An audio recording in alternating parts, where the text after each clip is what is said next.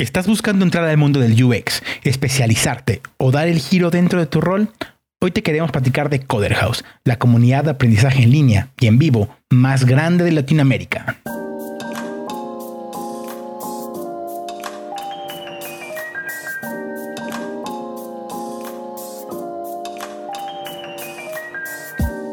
En gran cantidad de episodios hemos hecho énfasis en la importancia de pasar de la teoría a la práctica.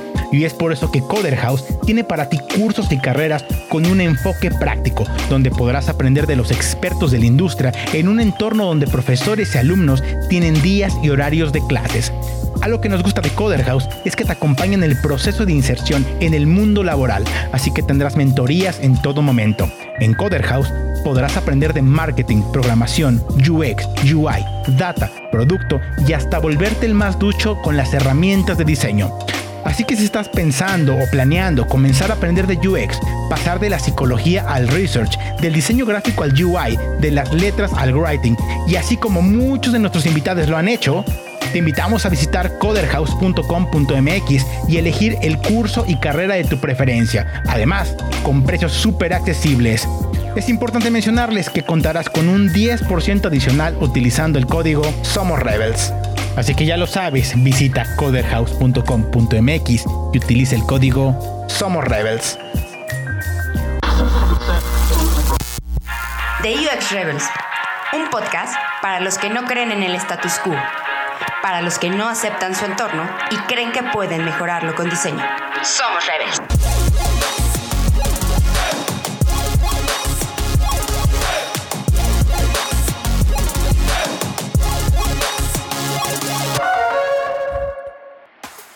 Hola, ¿qué tal? Bienvenidos a todos ustedes a una edición más del podcast de su preferencia de UX Rebels. Y en esta ocasión tenemos una entrevista con la primera línea, o al menos con eh, gente de la primera generación que empezó a hacer UX antes de que fuera famoso y fuera cool, y antes de que siquiera se llamara tal cual UX. Ella es Elene Castilla, quien es egresada de artes visuales y le tocó incursionar en la industria en la era del dot com y lleva más de 20 años dedicados al desarrollo de experiencia de usuario a través de la creatividad, innovación y design thinking.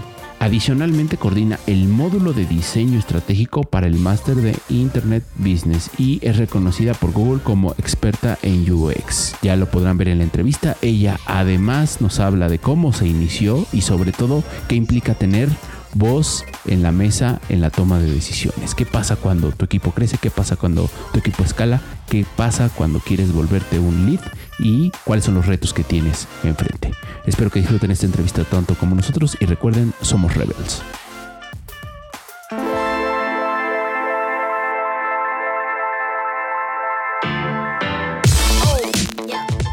Bienvenidos sean todos ustedes a la vigésima edición de la segunda temporada de esta aventura auditiva llamada The UX Rebels. Les saluda la voz alfa de este podcast, la voz grave, el Barry White, y descrito en otra línea paralela del multiverso del podcast de UX, como la barba mejor cuidada y más sexy. Para mejores referencias de este chiste, le sugerimos ver el episodio de UXMX donde este amable servidor fue invitado. Este no es un anuncio pagado, pero es que el capítulo estuvo de rechupete. Asumiendo que el multiverso del podcast de UX es algo real y siguiendo con la presentación de mi contraparte, no me queda más que decretar que nosotros seríamos en todo caso el podcast 0 o el podcast 616. Los más geeks entenderán esta referencia y reirán en secreto. Dicho lo anterior, no me queda más que presentar al héroe de este podcast, al Benjamín Morales de la Balbuena, mejor conocido como The Showman en vidas pasadas. El chico biribombo, mi parce, mi hermano Benjamín García. ¿Cómo estás, Benjamín? Querido Ulises Arbizu, de las mejores entradas. Y sí, por favor vayan y ve, escuchen el episodio que tiene el señor Ulises Arbizu con nuestros amigos de eh, UXMX, donde justamente le ponen o, inician el reto de, de, ver quién tiene la mejor barba entre tú y. Exactamente. Y este. el señor Paps. Y, el señor Paps, ¿no? Este, Ulises, un, nuevo episodio. Qué contento estoy. Muy, muy, muy contento. Y la verdad es que este episodio está, está buenísimo porque el tema que traemos a la mesa, literalmente, va a estar muy, muy, muy interesante. ¿Y a quién tenemos? Eso es todo lo mejor.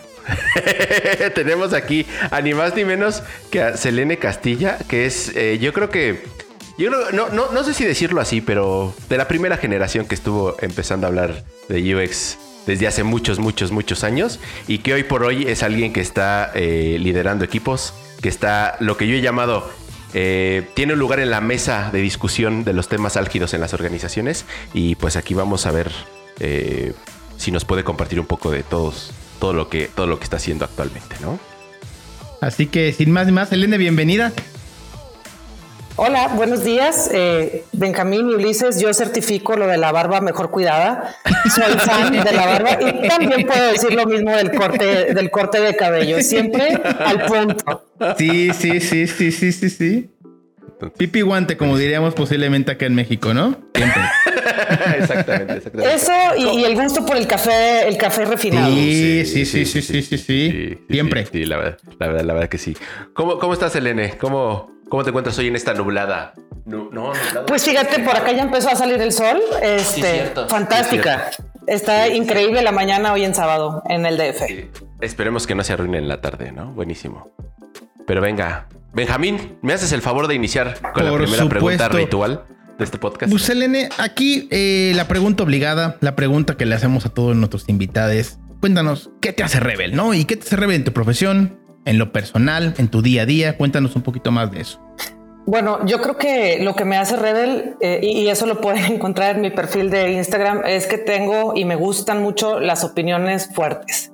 Eh, el poder asegurar ciertas cosas con convicción, con experiencia, con contundencia y con mucha esperanza y expectativas también es algo que a mí me gusta.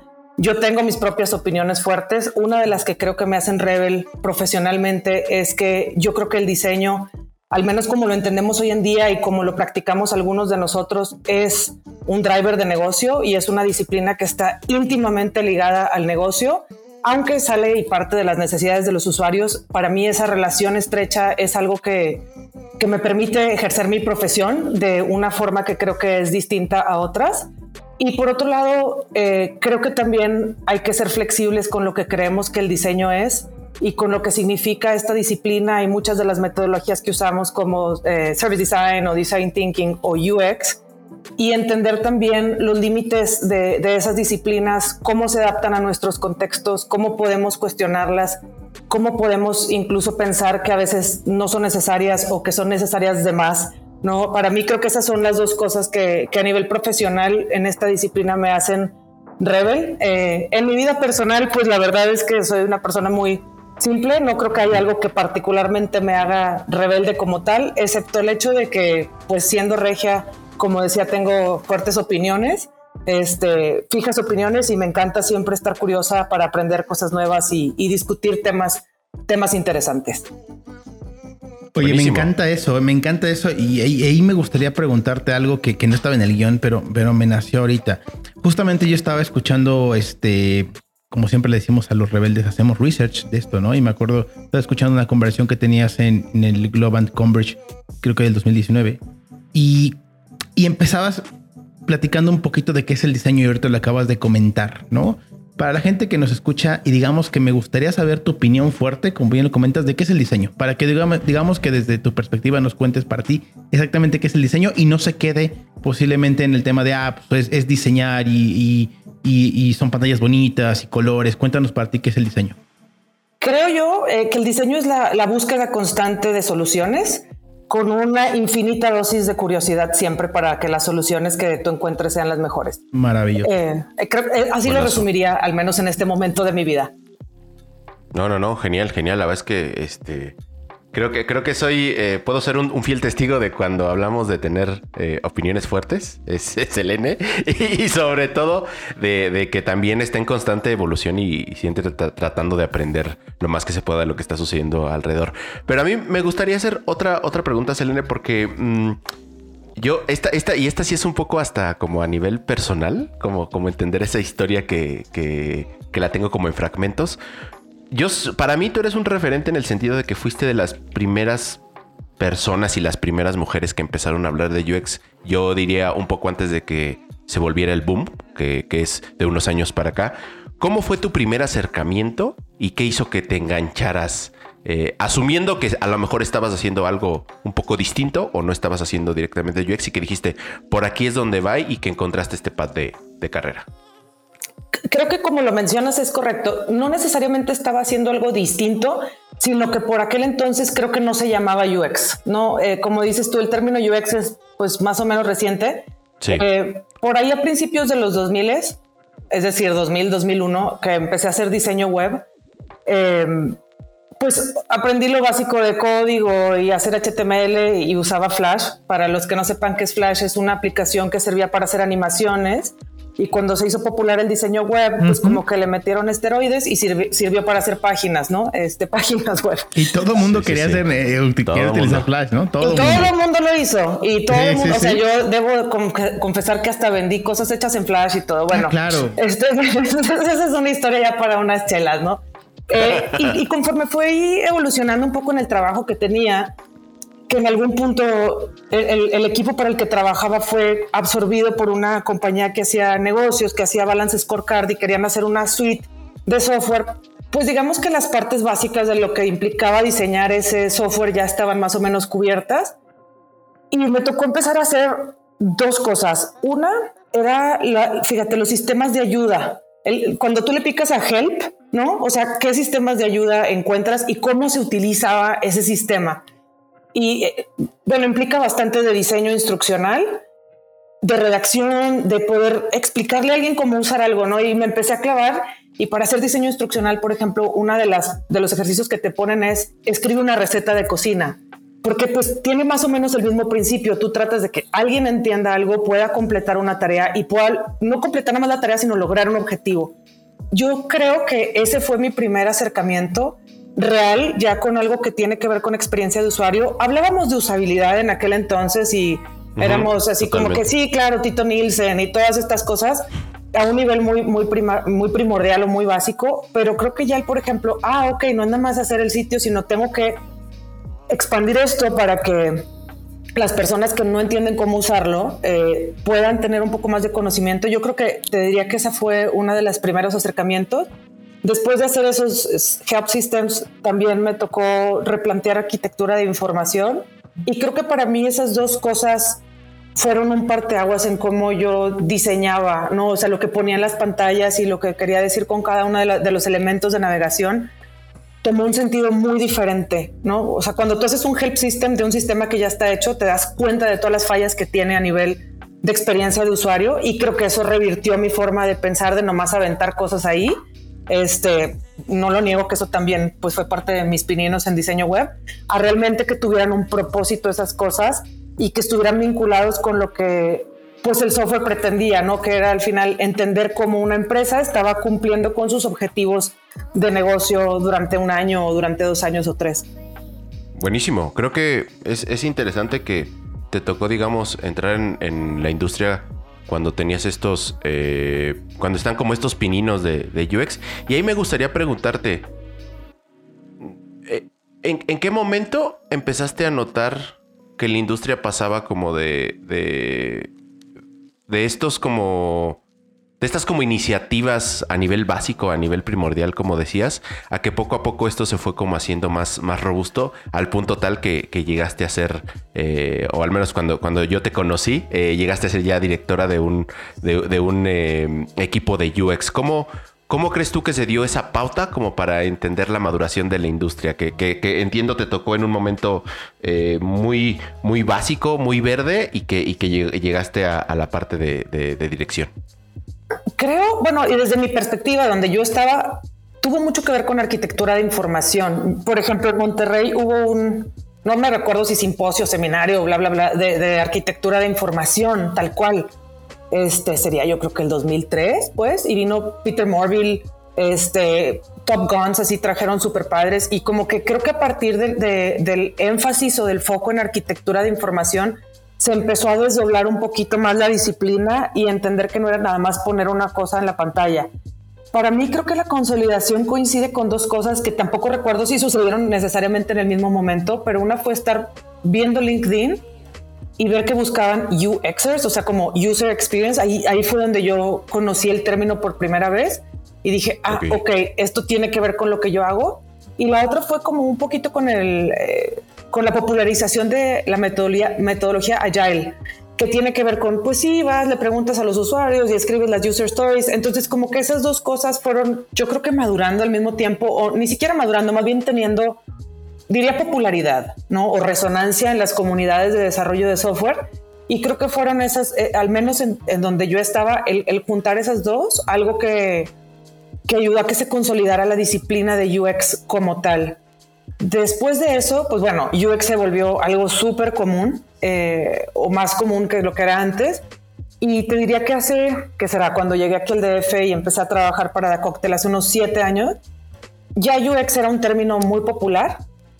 Este, la gente empezó a entender que necesitaban UX sin necesariamente entender eh, qué significa UX, ¿sabes? Es como decir, sabes que tú necesitas mindfulness y tú dices, claro que sí, a huevo. Aunque no sepas qué es, pues eh, como que entiendes que te va a llevar por un buen camino. Y empezó creo que a cambiar también la percepción de lo que las empresas más grandes tenían sobre lo que era UX. La transformación digital sin duda conllevó el traspasar de un diseño web y poner landing pages con fotografías y con un HTML horrendo a entender que tenías que ofrecerle algo más a la gente y creo que UX llenó muy bien ese hueco eh, y, me refiero a UX como concepto, porque no quiero decir que en la realidad lo que se hace en todo momento sea ese UX como nosotros lo conocemos. No, o sea, ese UX era como mm, CX, UX, Service Design, whatever. Pero pues bueno, como que UX empezó a englobar el diseño en general, ¿no? O sea, decía, pónmele UX, me le falta UX. Pero creo que incluso en esa informalidad de, de la ortodoxia en la como nos referimos a la UX, nos benefició a quienes hacemos diseño en general, porque abrió muchas puertas. Y, el hecho de que el término se entienda como tal o no, creo que pues es secundario el que nosotros podamos realmente entrar en las organizaciones o en los negocios y empezar a transformar el cómo los negocios miran su relación con sus clientes y con sus usuarios. Y bueno, eh, pensando en ello, fue así como llegué yo al banco a trabajar como directora de UX este, que como Ulises, bueno, tú y yo que fuimos colegas, sabes, empezamos siendo hardcore UXers, pero el equipo se empezó a transformar en un equipo de diseño bien padre que incluyó en algún momento hasta un poco de e-learning, porque eso era lo que realmente hacía falta, ¿no? Y como en el espectro de diseño, nosotros utilizamos de pretexto UX para venderlo internamente a los ejecutivos, pero para hacer un diseño mucho más amplio y creo que mucho más, no diría que sofisticado, pero por lo menos mucho mejor sustentado que dejar la UX solita como, como la habían percibido ellos desde un principio. Buenísimo, buenísimo. Me, encanta tu historia y aquí ahorita me nació algo que es muy particular. Aquí en The UX Rebels en algunas ocasiones hemos mencionado que esta parte del UX se ha convertido como en, la, en, lo que es, ¿no? En lo que, en, lo que a lo mejor nosotros podríamos conocer en lo que realmente UX es y en la parte comercial, ¿no? Que hoy día eh, eh, existe mucho, digamos que de esto de me voy a subir a la ola del UX, muchas empresas que se quieren subir a la ola, pero realmente no comprenden, ¿no? Eh, qué conlleva. Me gustaría preguntarte, ¿dónde crees en, tus años de experiencia que se rompió justamente o se, o se dividió tanto? Justamente, ¿cuándo crees que fue que todas estas empresas realmente quisieron entrarle a esta onda, pero, real, pero, pero sin conocer realmente el contexto. Porque tú al final de cuentas inicias en The Cocktail y por lo que veo al final ya venías con, ya venías con realmente los conceptos, este, digamos que bien formados. Pero estuviste en agencia y ahora estás en un banco. ¿Dónde crees que, o en qué industria crees que realmente se rompió o se hizo esta brecha? Mira, no, no, te sabría decir en qué industria particular. Lo que sí te puedo decir respecto, por ejemplo, al e-commerce, es que donde empezó a trascender, al menos desde lo que yo recuerdo por la información que tenía en su momento, fue en, la industria o en el sector de viajes. Creo que esa industria desmitificó bastante lo que significa comprar en digital, ¿no? O sea, como que fue donde le empezamos a perder el miedo y de, las, de los primeros sectores donde se volvió muy obvo, como decir, pues voy a reservar un boleto de avión o un hotel y fue de donde hubo un takeover de lo digital de una forma brutal y de ahí pues fue evolucionando hacia el e-commerce tradicional de comprar cualquier cosa. Y ahorita, por ejemplo, una industria que antes no estaba muy pegada a, la UX, como dices tú, como la banca, el sector salud o la educación, ya incluso esos que hace seis años parecían los rezagados, ahorita se han tenido que poner las pilas a partir de la pandemia. Entonces, creo que lo que, lo que realmente empujó, pues es algo parecido al dot com, ¿no? O sea, como que hay un boom y todo el mundo se tiene que subir y hubo quienes se subieron, encontraron un beneficio en la primera ronda y les fue súper, como la industria de los viajes, por decir una. Y luego hubo estas, en este caso ahorita nosotros vivimos esta segunda ronda donde la gente decía, sí, claro, la transformación digital, aquí tenemos el plan a 10 años para la transformación digital. Y bolas, llegó el COVID, todo el mundo a su casa a trabajar desde la compu y esos 10 años han tenido que convertir desde 12 meses hasta 24 porque ya no te quedó de otra más que curarle, ¿sabes? Y creo que eso, al menos a nosotros que estamos en, en, pues en la cancha de digital, nos ha beneficiado un montón porque pues te da una credibilidad ciega que probablemente antes no teníamos desde los stakeholders o algunos stakeholders. Buena, sí, sí, sí, totalmente de acuerdo. Y ahorita que acabas de comentar eso, no sé, ahorita me, me, puse a pensar, anteriormente tú para comprar un boleto de avión efectivamente tenías que ir ya sea a un establecimiento de la aerolínea o al aeropuerto o hacerlo por teléfono. Y ya, o a una agencia de viajes. A una agencia de viajes, claro, sí, sí, sí. Y, no recuerdo cuándo fue la última vez, ¿no? Que, que tuve que hacer eso. O sea, creo que ya, ya, ya tiene bastante tiempo que todo, al menos lo que es la parte de los vuelos, lo hacemos justamente por la parte online, digital. Vuelos, hoteles, transportación, ¿sabes? ¿Sí? ¿Sí? sí, totalmente, totalmente. Oye, Sel, y a mí, digo, regresando un poco porque a mí, se me hace muy, muy interesante, eh, ya cuando estás en el, en el banco, em, como directora, y sobre todo porque seguramente trabajando en The Cocktail te tocó mucho eh, la parte de, de, empujar desde afuera, digamos, ya en el banco y eras como in-house. ¿Cuál, ¿Cuáles son las vamos a llamarlo así, las ventajas que encontraste de estar trabajando ya con tu propio equipo de manera in-house, eh, con un, con un, y con una, a lo mejor una, una estrategia, digamos, eh, global, y cuáles fueron las grandes diferencias que encontraste que, a lo mejor en otros proyectos eh, se podían volver de alguna manera pues, pues partes endebles o partes débiles. ¿Cuáles fueron las, las grandes ventajas? Porque eso quiero conectarlo con mi siguiente pregunta cuáles eran los retos con estas ventajas, cuáles entonces eran los retos que, teníamos como en el siguiente nivel, si algunas problemáticas, eh, digamos, en experiencias anteriores ya no lo, ya no lo eran, cuáles eran esos retos, Entonces, ¿cuáles, cuáles fueron básicamente eh, las ventajas que encontraste y ahora los nuevos retos a los que te afrontabas al estar en el banco, in-house, con tu equipo de diseño, pero trabajando globalmente, inclusive con otros directores? Bueno, la, la primera ventaja, y a lo mejor esto es algo que también para mí viene como un tip, es que la persona para la que yo trabajaba, mi jefa Fuensis, creía completamente que UX era algo que iba a transformar el trabajo que hacíamos. Es decir, yo ya tenía el buy-in, ¿no? O sea, la, fe y la confianza de que la disciplina que nosotros íbamos a ejercer como equipo era algo transformacional y que iba a impactar de manera muy fuerte los negocios. Y coincidíamos en esa forma de pensar. Entonces, una de las ventajas de tener a alguien así es que te ayuda para afuera, es decir, esa, eh, es, mi jefa, pues, lo que hacía era vender UX hacia afuera o hacia arriba, si lo quieres poner en una cuestión jerárquica, de manera que muchos ejecutivos compraban el concepto de UX como transformador de negocios. Y hacia adentro era como, todo lo que tú quieras, este es esto es tu equipo, tú lo vas a formar y como tú recordarás, o sea, empezamos y teníamos, ok, un equipo que, que, que hacía UX pura y dura, pero empezamos a expandirnos hacia otras áreas que hacían que el valor de la UX tomara muchísimo más valor, ¿no? Este, entonces, creo que esa, esa, esa condición en particular que, que nos tocó experimentar fue muy positiva eso no quiere decir que nada más eso fuera lo único que, contaba. Al final de cuentas, pues tú tienes que entrar y, probar el valor. Creo que retos y ventajas es pues conseguir data para avalar lo que lo que estás haciendo realmente tiene un impacto. Creo que para mí ese es el reto más grande. ¿Cómo te conectas eh, con, con Data Analytics? ¿Cómo desde el principio que tú estás creando una experiencia la vas a medir? Creo que ese es un, un reto grande para nosotros como diseñadores. ¿Qué voy a medir? Qué es lo que va a cambiar una vez que esta experiencia esté afuera y cómo ayudo también a, conectar a las personas no con la solución, sino con los problemas que queremos resolver o con los retos que tenemos. Te diría que eso para mí es, ha sido lo más difícil en, en cualquier escenario, es decir, es que no es que te voy a construir una app ¿Sabes? O sea, sí, claro que vamos a construirla, por supuesto que sí, pero lo que queremos es que la gente tenga acceso más fácil, que se tarde menos tiempo, que tenga mayor claridad, que pueda realizar, etcétera, etcétera, etcétera. O sea, ¿cuál realmente es el core o, el trasfondo detrás de, ese, de esa solución digital que tú quieres lanzar? creo que es el reto grande, sobre todo si trabajas en, un lugar donde cada entidad que refleja, sobre la que se refleja el producto digital que tú estás haciendo, tiene diferentes KPIs.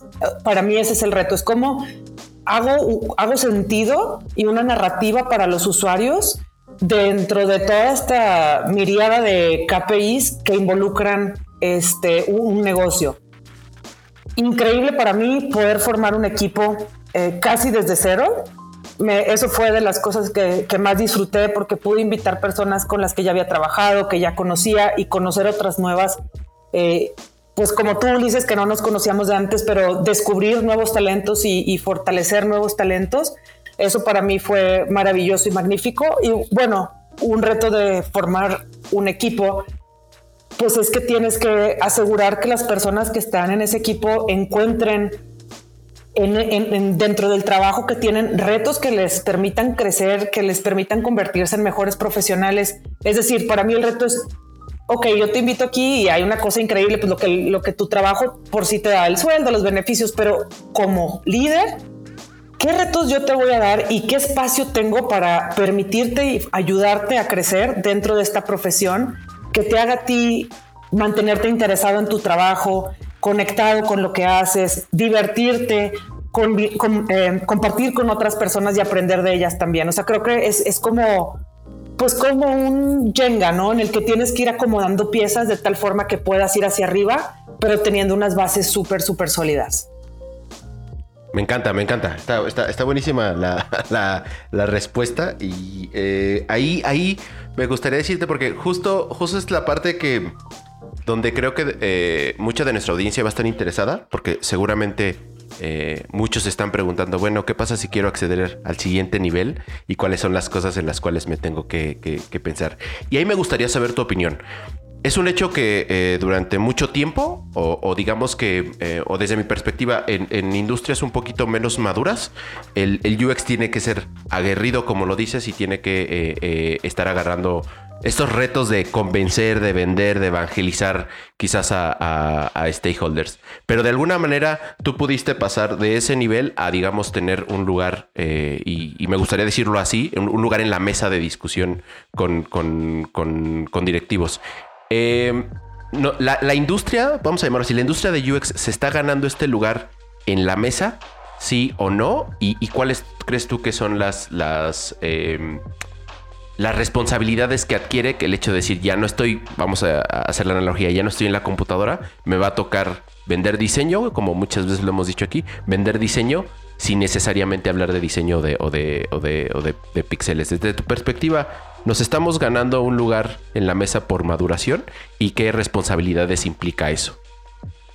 Yo creo que definitivamente ni siquiera diría que nos lo estamos ganando. Voy a ser todavía un poquito más atrevida que tú y voy a decir que ya nos ganamos ese lugar. Yo creo que el lugar ya lo tenemos. El chiste es qué quieres hacer con ese lugar, ya que estás ahí, ya que estás ahí sentadito en el lugar. ¿En qué te quieres convertir? Pues, o sea, ¿y qué, y qué, qué, es lo que quieres que perciban? Y tú te vas a acordar de estas conversaciones. Y, y para mí una de las claves es, ¿Quieres seguir hablando de pantallas? Pues sigue hablando de pantallas. Si quieres discutir sobre pantallas, tú llegas con los ejecutivos que tú quieras o tus stakeholders o tus clientes si eres una agencia y presentas pantallas, esa es la discusión que vas a tener. Una discusión sobre cuestiones técnicas y nada más, ¿no? Yo lo que creo es para que ese lugar en la mesa se, solidifique y, que sea y se mantenga. Creo que esa es la clave. O sea, para mí la pregunta es cómo nos mantenemos ahí o cómo crecemos y ganamos confianza es, pues hablemos de los problemas que estamos resolviendo y hablemos de los resultados que estamos consiguiendo. Y, eso tiene que ver un poquito pues, con decir, ¿qué le interesa a mi audiencia? ¿Cómo habla, ¿Cómo habla las personas a las que les estoy presentando un demo, un proyecto o una solución? ¿Quién es mi audiencia y qué le interesa? ¿No? Este, y creo que ahí está la clave. Hay un libro que se llama Design Decisions, Making Design Decisions, no me acuerdo realmente del, nombre completo, espero al final tenerlo por ahí para podérselos pasar, pero es un, libro que de manera muy sencilla eh, te ayuda a entender cómo presentar mejor tu trabajo y, y, creo que esa para mí es la clave.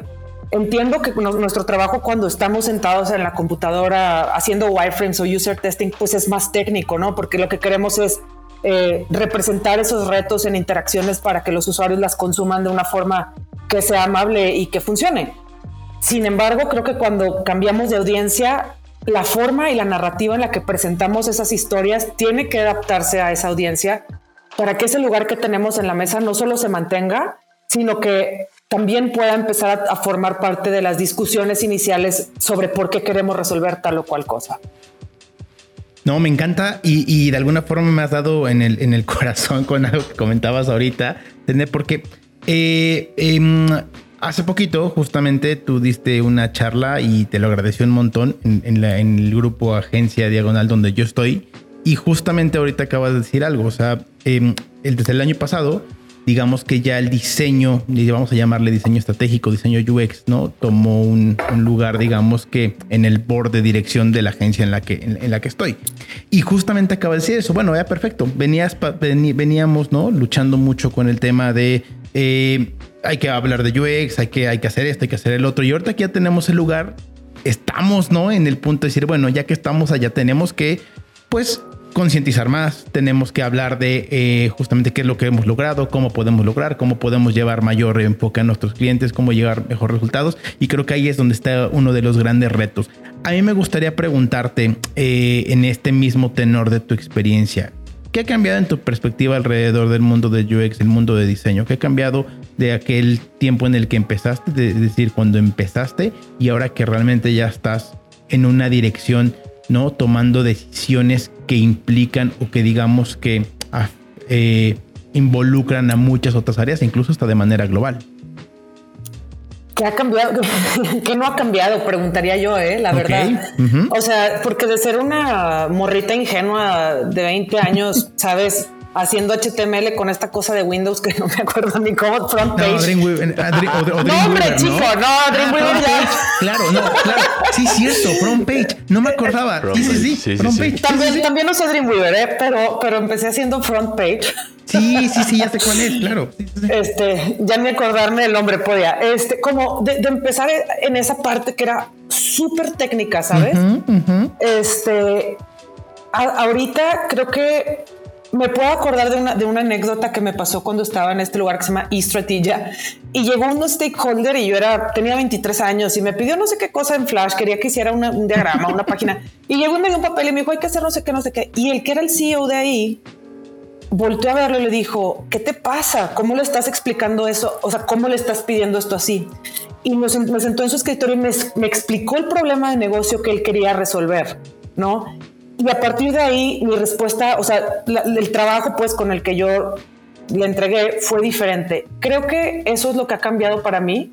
El ahora poder sentir que yo estoy del otro lado y poder entender que no es pedir cosas ni asumir que la solución es tal o cual. Claro. Sino poder mantenerme completamente abierta y, curiosa a las, a, a las soluciones que puedan, que puedan generarse. Tratar de siempre mantener esa curiosidad en los stakeholders eh, o las personas con las que trabajo, ¿no? De, decir, todo bien, esta solución puede funcionar, pero realmente hay que hacernos las preguntas correctas sin correr. O sea, yo creo que lo que ha cambiado para mí un poco es ser un poco menos atrabancada. Creo que esa es la palabra que aplica este, en, querer generar la solución, sino tratar de tomar la distancia suficiente respecto al problema para poder integrar todas las partes que, que se requieren en empezar a evolucionar desde el problema hasta la solución, ¿no? Y decir, ¿a quién más necesito? O sea, yo desde mi mesita de UX o desde mi compu, yo puedo hacer unos wireframes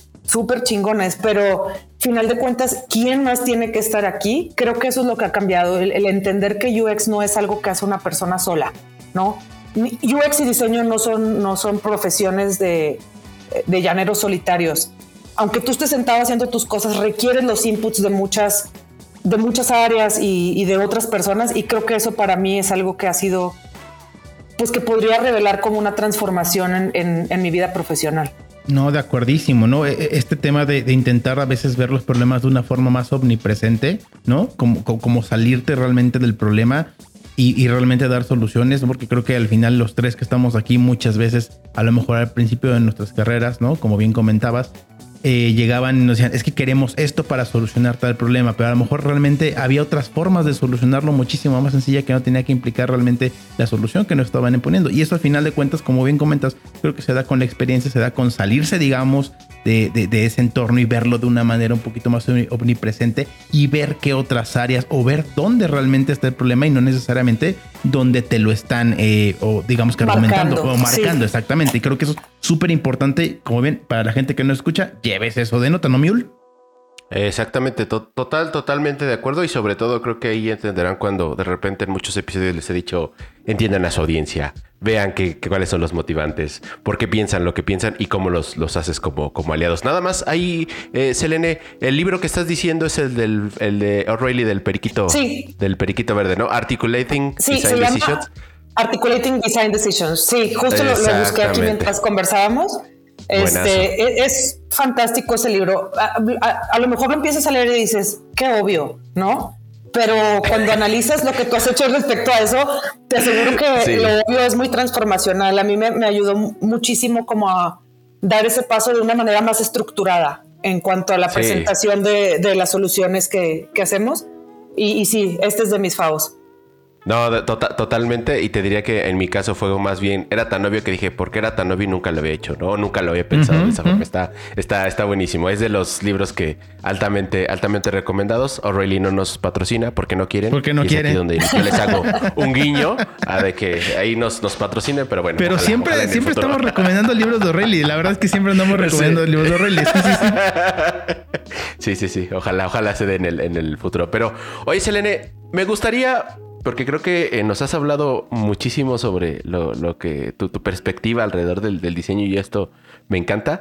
Me gustaría tener una pregunta un poco, eh, llamarla mm, juguetona o no sería, más bien, sería, imaginemos que vamos a, futuriar y, entendiendo estas dinámicas que vemos en los últimos años como eh, en el sentido de que las herramientas se están automatizando, donde de repente tenemos eh, una, vamos a llamarlo así, un, amplio contexto de otras especialidades que confluyen con el UX, Service Design, eh, por ahí de repente el, Product Design, por ahí el hecho de que eh, seguramente en el futuro empezaremos a ver plataformas que van a salir de lo digital y van a tener que tener convivencia con, con cada vez llamar los productos más em, más cotidianos y a lo mejor en, el, concepto de diseñar para pantallas se va a hacer mucho más amplio y que eh, el, AI nos viene, nos viene correteando con automatización y, el día de mañana eh, tal vez el UI se, automatice.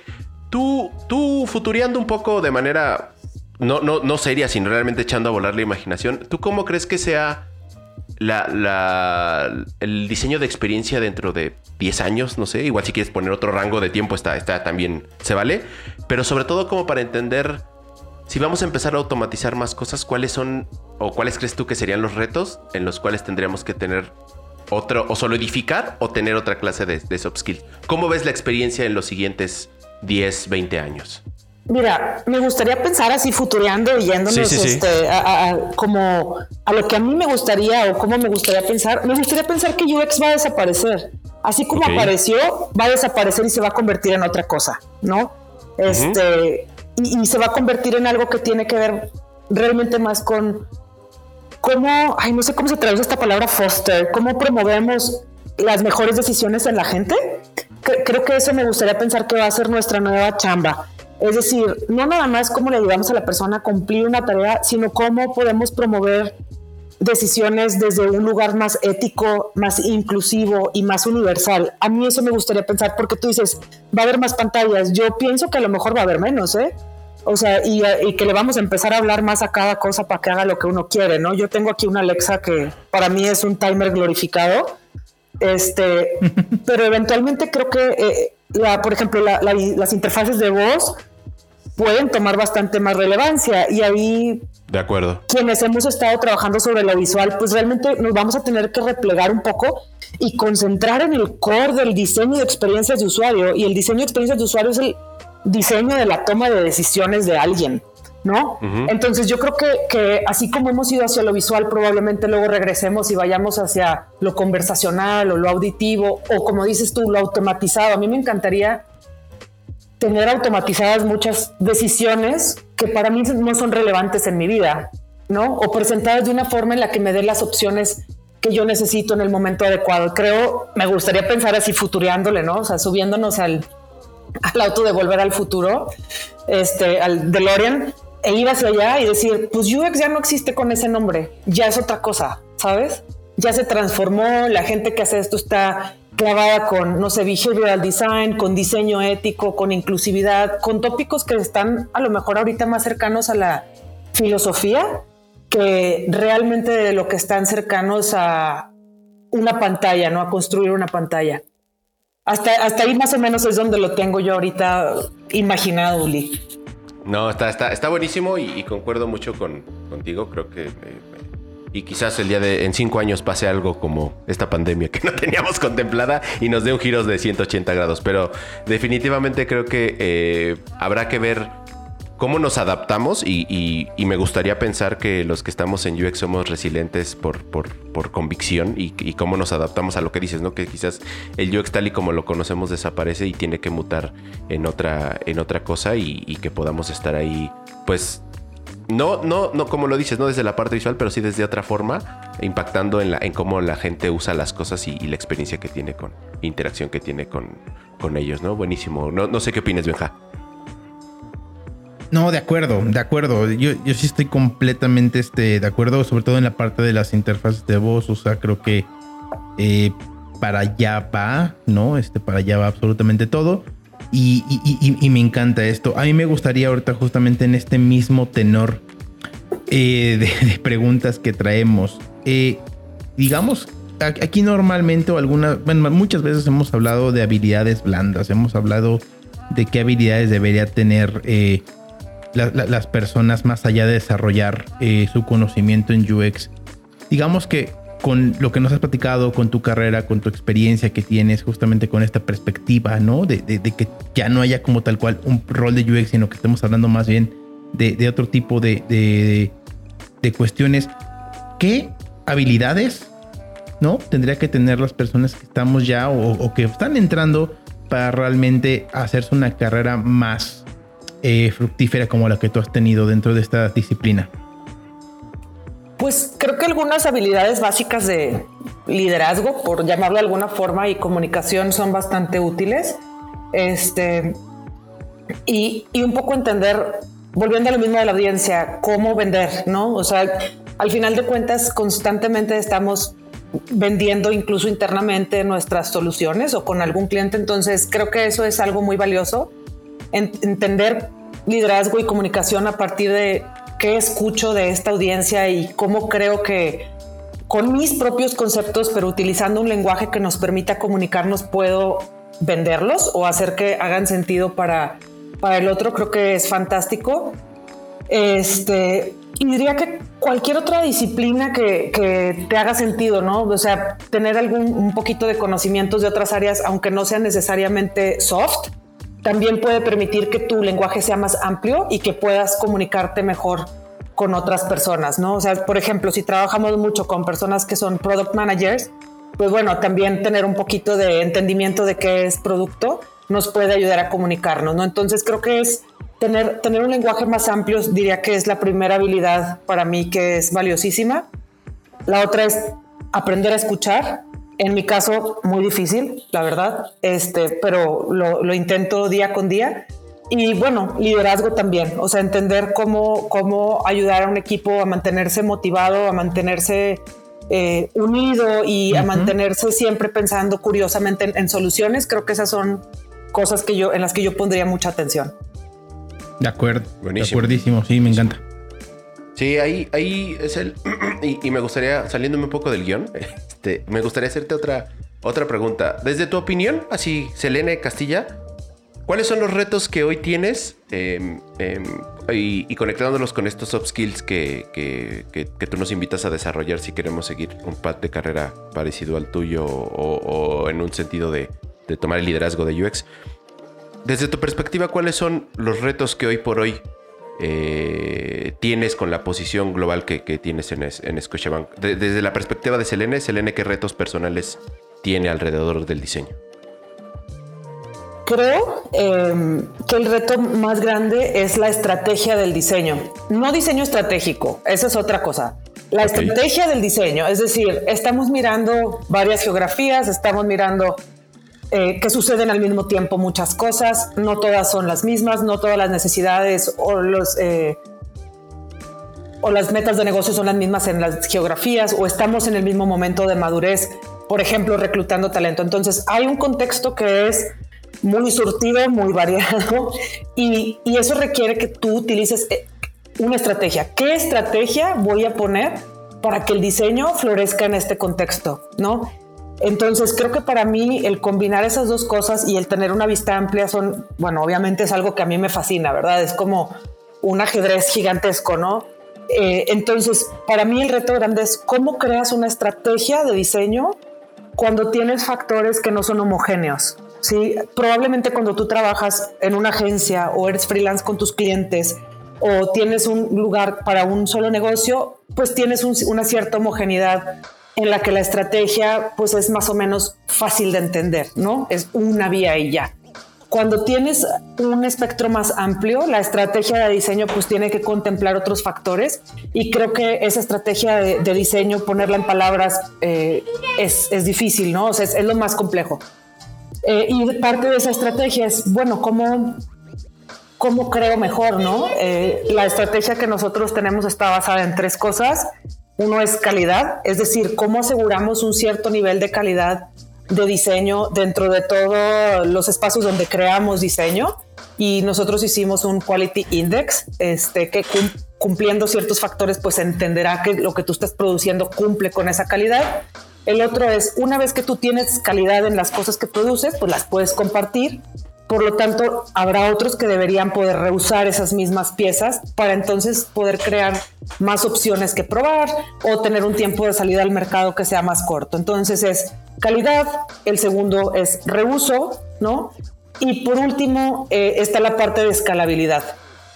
Si tú logras tener las otras dos, entonces la escalabilidad es posible en, entendiéndola como, bueno, pues me crea eficiencias, ¿verdad? Porque todo va a escalar, pero pensar en una escalabilidad que sea ordenada y que te dé beneficios a ti como diseñador y al negocio como negocio, pues se basa en que tengas buena calidad, y que seas capaz de tener una estructura donde compartir y tomar eso que se comparte también sea, eh, sea algo accesible y fácil para poder empezar a construir más y mejor entre todos. Eh, entonces te diría, esos son. Para mí el reto es la estrategia de negocio, así es como la hemos resuelto nosotros hasta ahora y así es como me ha tocado a mí trabajar estos, estos últimos meses. Maravilloso. buenísimo, Estás en el clavo en, muchas cosas y creo que eh, para la gente que está, está, está en, ese, en, esa, en esa fase donde ya no es uno, son varios, donde eh, cómo, cómo escalamos, cómo crecemos, eh, ahí, ahí por ahí les puede hacer mucho sentido esto que estás, que estás diciendo, porque al final es un poco de cómo sistematizas, ¿no? Esta, este, esta práctica del diseño en todos los sentidos y cómo llegas a, a desde mi punto de vista, cómo llegas a, a maximizar, perdón, no, no encontré mal, maximizar.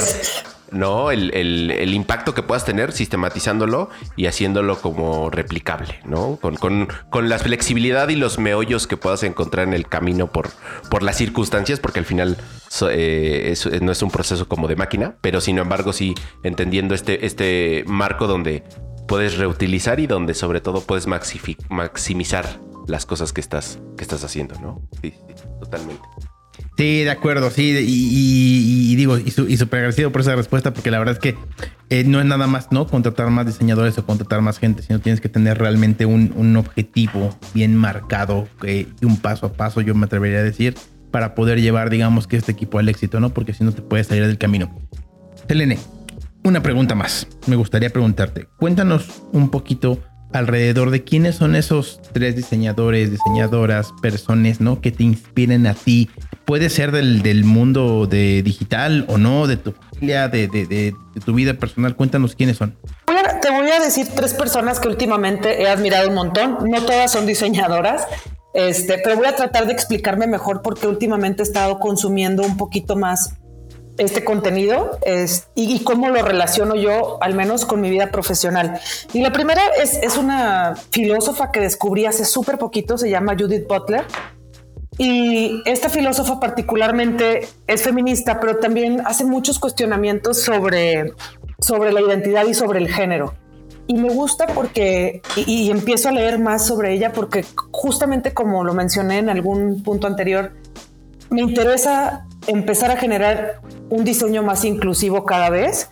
Y para mí, pues el estar cerca y entender esto qué significa me va a ayudar a ponerlo en práctica en los proyectos que tengo eh, en el futuro. Entonces, para mí, una es Judith Butler y entender las identidades y todo me ha hecho cuestionarme tantas cosas que hemos hecho de UX. Por ejemplo, eh, si tú quieres llenar una aplicación para obtener un, un fondo educativo y tienes dos mamás o dos papás, tú no puedes llenar esa ficha, ¿no? Y eso tiene y que ver y está intrínsecamente ligado con este tema. Pongo el ejemplo de UX para que vean cómo se relaciona un poquito con, desde mi perspectiva. La segunda es una señora que se llama Sai Wakeman. Ella habla bastante de, de liderazgo este, y, y, tiene una forma muy particular de llevar los temas. Tiene un podcast fantástico y un libro que se llama No Ego. Eh, este libro me lo regalaron hace un año como parte de un eh, council de profesionales en el que estoy inscrita y también le invitaron a ella a dar una charla y de verdad la forma en la que ella aborda las conversaciones, cómo tener algunos de estos tópicos y cómo tocar temas ásperos de liderazgo con las personas con las que trabajas y cómo hacer que las personas realmente tengan accountability, ¿no? O sea, cómo hacer que las personas sean responsables de lo que les toca y tú también ser responsable de lo que te toca como líder de otras personas me ha abierto, pues creo que sobre todo los oídos para entender y escuchar mejor a, las personas con las que trabajo y articularme mucho más. Entonces, esta chava se llama, su, podcast se llama No Ego también. No Ego, pues está en Spotify y tiene invitados y todo. Muy padre. Eh, también me ha gustado y creo que ha complementado al menos en este rol que tengo ahora, que es un poquito más, pues digamos, ejecutivo. Y la última la verdad es, es mi jefa actual, se llama Pamela Hilburn, es una persona increíble, ella tiene una carrera también bastante interesante en la que incluso ha diseñado hardware, cosa que me parece fascinante, pero sí, no sé si han visto esta cosita que se llama Kobo, es como un Kindle. Este, ella, estuvo ahí un tiempo haciendo esta, el Kobo y luego se regresó y en medio de sus roles de liderazgo también se regresó a sentarse a la mesa y a ponerse a diseñar como tal. Y es alguien que yo admiro mucho porque su liderazgo es, eh, muy amable, muy retador, eh, muy cuestionador siempre, este, y también muy abierto, ¿no? Como dando mucha carta blanca para que nosotros que trabajamos con ella podamos tomar decisiones que son difíciles sin realmente imponer un punto de vista. Creo que ese es un ejemplo que a mí me, gusta y, me gusta vivirlo todos los días y me hace feliz trabajar con alguien así. Entonces esas son mis tres influencias, más que diseñadoras, eh, influencias últimas, Judith Butler, Cy Wakeman y Pamela Hilborn. Oye, me encanta eso y nada más como recalcar qué chingón y qué chingón, y lo hemos dicho muchas veces, eh, que también tu jefa sea mujer y que tengan... Sí.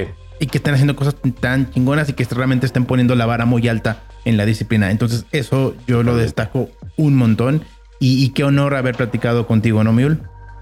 Así es, totalmente. Muchísimas, muchísimas, muchísimas gracias porque la verdad es que nos dejaste mucho conocimiento. Creo que nuestra audiencia va a estar muy interesada porque creo que son estos temas.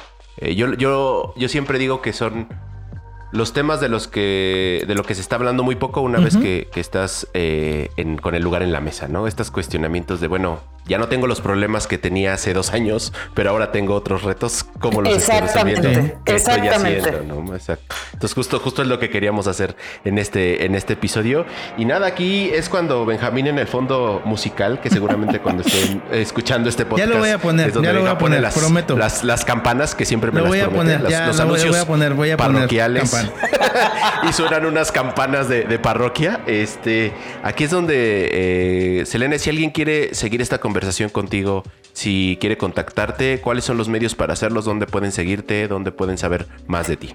Bueno, mi LinkedIn creo que, eh, aunque este año lo he tenido un poquito descuidado porque me he ido de cabeza a mi chamba y a mis clases, pero LinkedIn es un buen medio.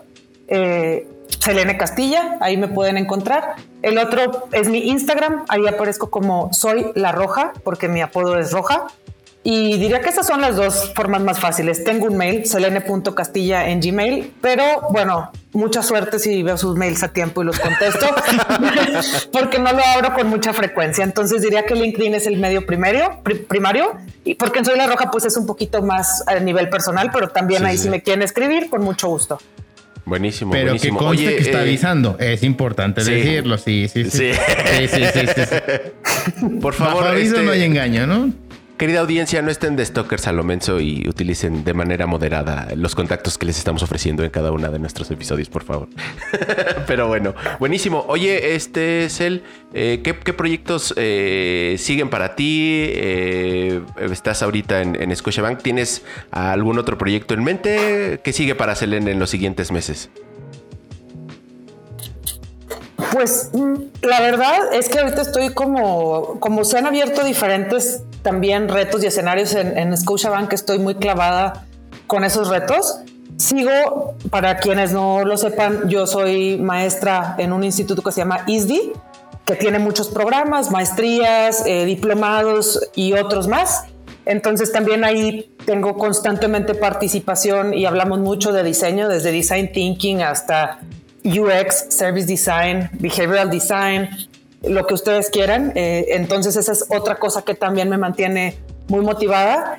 Y pues la verdad creo que con eso he tenido el plato lleno, como les decía, tratando de leer un poquito más de filosofía y de aprender sobre De otros temas que, que realmente me ayuden a mantener viva la curiosidad. Yo creo que eso para mí es el reto más difícil de cualquiera, sobre todo cuando ya tienes muchos años haciendo lo mismo que piensas que conoces todas las respuestas. Creo que mi, mi inquietud personal ahorita es Claro.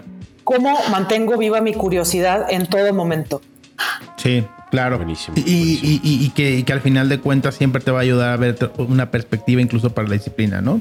Te abre un poquito más la perspectiva para poder aplicar. Buenísimo, me encanta. Totalmente. Pues bueno, Benja. Pues ¿Qué eh, a la gente que nos escucha, eh, también invitarlos a que nos sigan en nuestras eh, redes sociales. Pueden ir a la, a la página web de uxrebels.com. Estamos en Instagram, estamos en LinkedIn. También hemos tenido un poquito abandonado el LinkedIn y el Twitter, pero ya vamos a estar un poquito Sí. más activos por allá. Y recordarles también, y acuérdense que tenemos ahí un 10% adicional en Coder House. Si ustedes están empezando en esta disciplina o no, o se quieren aventar también una carrera, vayan, no, no se olviden, vayan. Ahí tenemos con el código Somos Rebels. Ahí pueden tener un 10% adicional con Coder House, ¿no? Perfecto. Oye, Benja, ¿en qué otras plataformas ya estamos en audio para quienes quieran escucharnos? Por si no nos han escuchado, estamos en Spotify, estamos en Google Podcast, estamos en Apple Podcast y estamos en Amazon Music completamente gratis. Buenísimo, buenísimo. Entonces, para que ahí, si no, si están escuchando esto en un, en un reel de Instagram, pues vayan allá. Y que vayan y dejen review, ¿no? Eh, todos los podcasts Sí. lo dicen. Todos los podcasts dicen, vayan y dejen review, para ayúdenos a crecer. Por favor. Vayan y dejen un Por review. favor. Vayan y dejen un review. Sí. Hagan eso. ¿Qué les parece? Totalmente, totalmente. Buenísimo, Benja. Y pues, Elena, pues muchísimas gracias por haber Qué estado placer. con, nosotros. La verdad es que disfruté mucho, mucho esta, esta plática y, y buenísimo. Pues muchas, muchas gracias. Muchísimas gracias a ustedes, qué gusto saludarlos, qué gusto conversar y espero que, bueno, que las personas que escuchan esto lo encuentren útil, eh, que pongan muchos comentarios y que esto, Sí. pues, finalmente habrá muchas discusiones y conversaciones interesantes. De acuerdo. Totalmente, totalmente. Verás que sí. Bueno, Pues bueno. Venga, Benja, pues nos despedimos con el super grito de guerra, ¿no? Pues como ya lo saben y todo mundo lo conoce. Y recuerden. Somos Somos rebeldes. somos Rebels. Ay, salió la. The UX Rebels, un podcast para los que no creen en el status quo, para los que no aceptan su entorno y creen que pueden mejorarlo con diseño. Somos Rebels.